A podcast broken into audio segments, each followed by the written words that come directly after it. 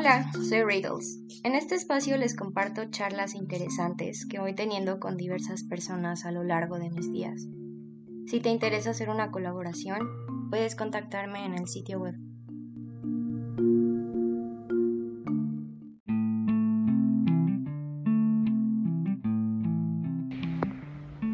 Yo creo que las rupturas amorosas me dan muchísima inspiración porque, pues no sé, creo que comparto esto con muchos artistas.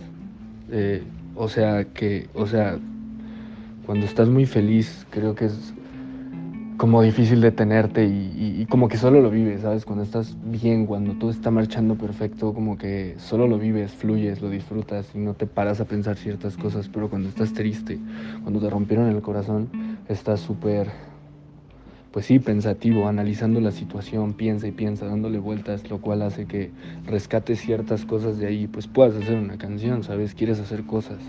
Un breakup es gasolina, es es eso que, te lleva a muchos lados. Hay gente que hace ejercicio, hay gente que pinta, yo hago música, ¿sabes?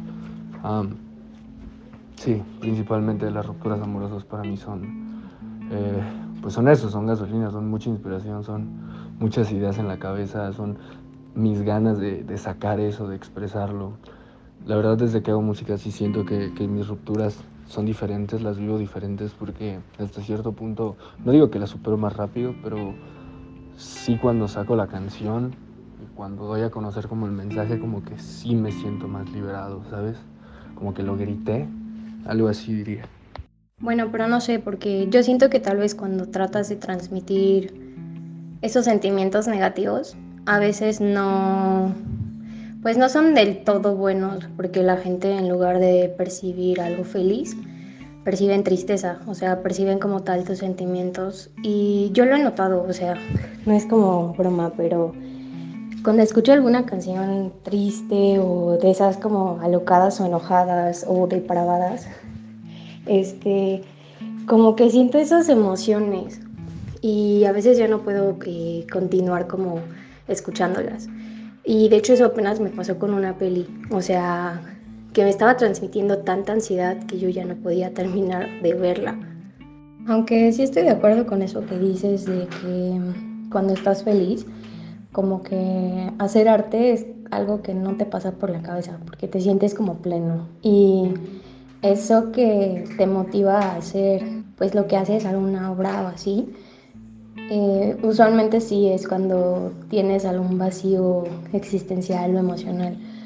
De hecho, Hace tiempo escribí un poema que hablaba de que los mafiosos me inspiraban a crear arte.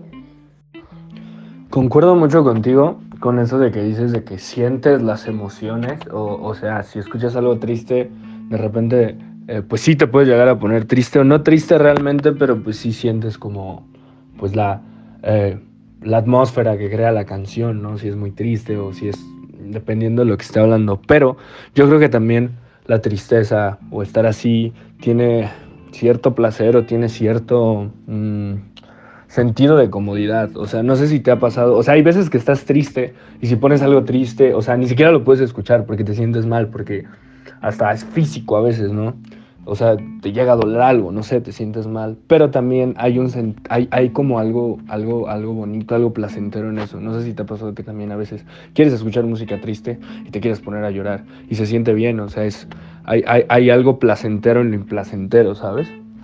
Entonces yo creo que, que, que, eso también es bien interesante, porque pues hay veces que por más, o sea, aunque estés triste, aunque quieras, no sé, aunque tal vez la gente piensa que escuchando música, música feliz o, cosas así te va a levantar el ánimo a veces, pues solo quieres poner música triste, ¿sabes? Y eso te hace sentir bastante cómodo, te hace sentir, no sé, sí, tiene cierto eh, comodidad estar así, ¿sabes? Como que lo aceptas, como que lo vives, que es algo que pues tiene que pasar. Entonces yo creo que por eso sí, sí me inspiro, sí me baso mucho en la tristeza, pero pues nada, por ejemplo, ahorita en, en, las nuevas canciones que, que, estoy armando, eh, una, una, canción que va a salir en enero, eh, hablo de sobre mi sentimiento a la vida, pero también ha, sido una persona que eh, con la que llegué a salir en, en, algún momento, entonces, pues nada, también depende mucho en qué quieras basar tu, pues sí, tu arte, ¿no?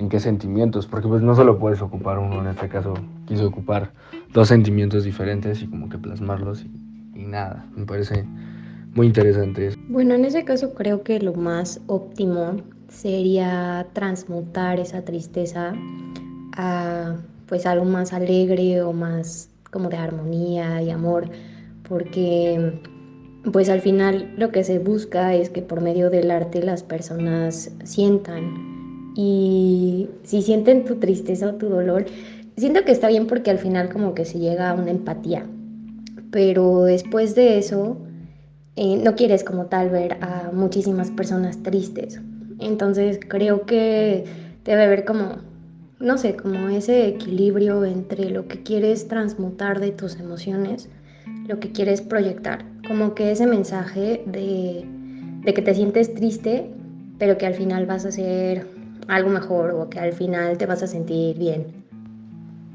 Sí, sí, exacto. Eh, bueno, no sé, o sea, eh, en, en, música trato de, de, no, no sé, o sea, si te pones a escuchar mis canciones, no, cuando hablo de desamor no es un te odio ya no te quiero ver o, así. Siempre trato de hacer despedidas muy suaves. No caigo en hacer como algo feliz, pero mi manera de hacerlo positivo es decir, en las canciones siempre digo como de te extraño, te quiero. Eh, o, por ejemplo hay una canción que se llama Me Voy, en la cual quise hacer pues sí una despedida suave, una despedida lenta, eh, que no dejara cicatrices, por así decirlo. en esa canción dice eh, sin rencores, yo te quiero, me despido, ya me voy, ¿sabes? Como todo bien, eh, eh, recordando cosillas. Ah, ahí la puedes escuchar, está en todas las plataformas digitales.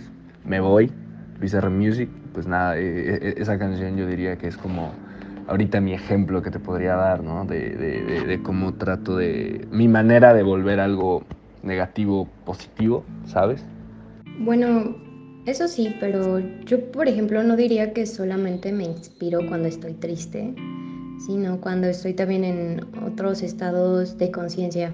O sea, a lo mejor suena fumado o así, pero, por ejemplo, cuando estoy muy presente, o sea, cuando no estoy pensando tonterías o cosas y simplemente estoy como, como en un estado meditativo, eh, aquí y ahora tocando mi cuerpo y sintiendo lo que estoy percibiendo, como que tengo epifanías.